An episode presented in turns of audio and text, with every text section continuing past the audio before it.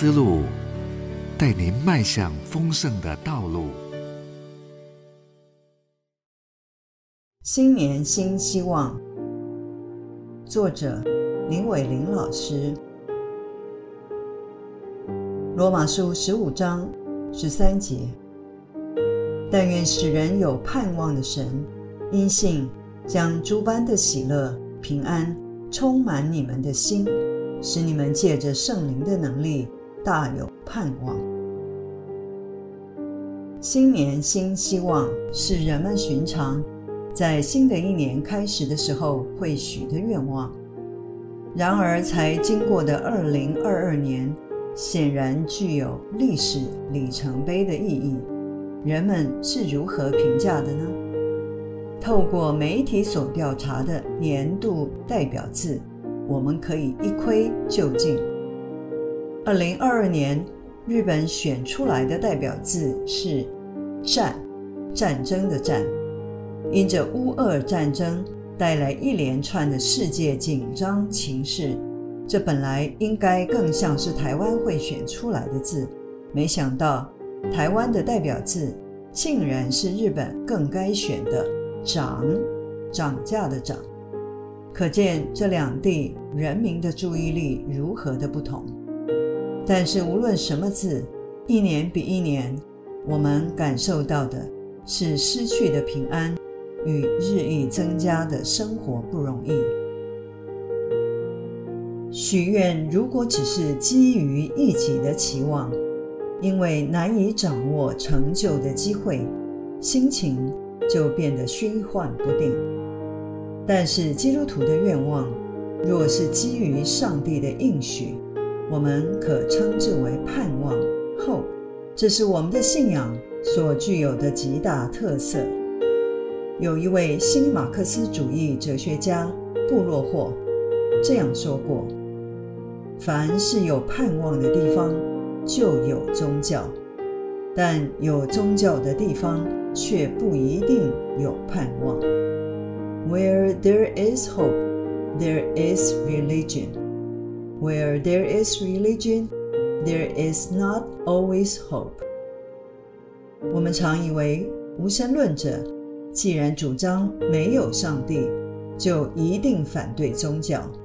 其实，无神论者也有可能在寻找真正的宗教，在还未遇见上帝的时候，矛盾的比信仰者更深的期待上帝。布洛霍的这句话启发了写作《盼望神学》的作者，德国神学家莫特曼。他将这句话改成了：“凡有真实盼望的地方，就有基督教信仰；但有基督教信仰，却不一定有真实的盼望。”这段话确实值得我们醒思。我们的新年新希望，植根的基础是什么？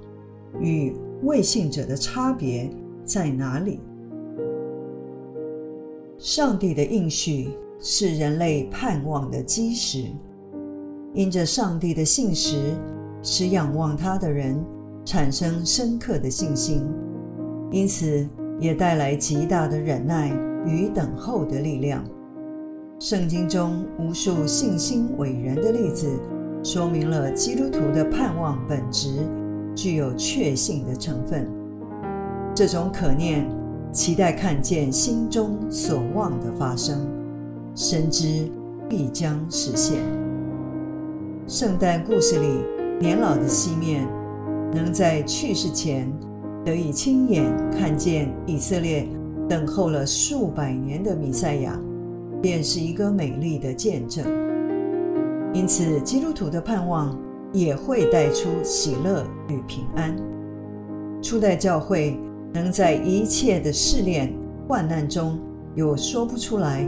满有荣光的大喜乐，以至于三百年来以坚信与美德潜移默化了罗马帝国，让凶狠残暴的帝国与异教文化转变臣服于基督的国度。这是教会历史给我们的深刻提醒：唯有信仰不流于形式，才可能带来真实的盼望。二零二三，尽管许多政经专家对未来的预测并不乐观，基督徒从来也不是统哀式的乐观。但是我们知道，我们所等候的是什么？深愿神的灵帮助我们跳脱世人的框架，植根于上帝的应许。即使新的一年充满不确定。人因世人有盼望的神，叫我们每一天活出充满喜乐与平安的生活。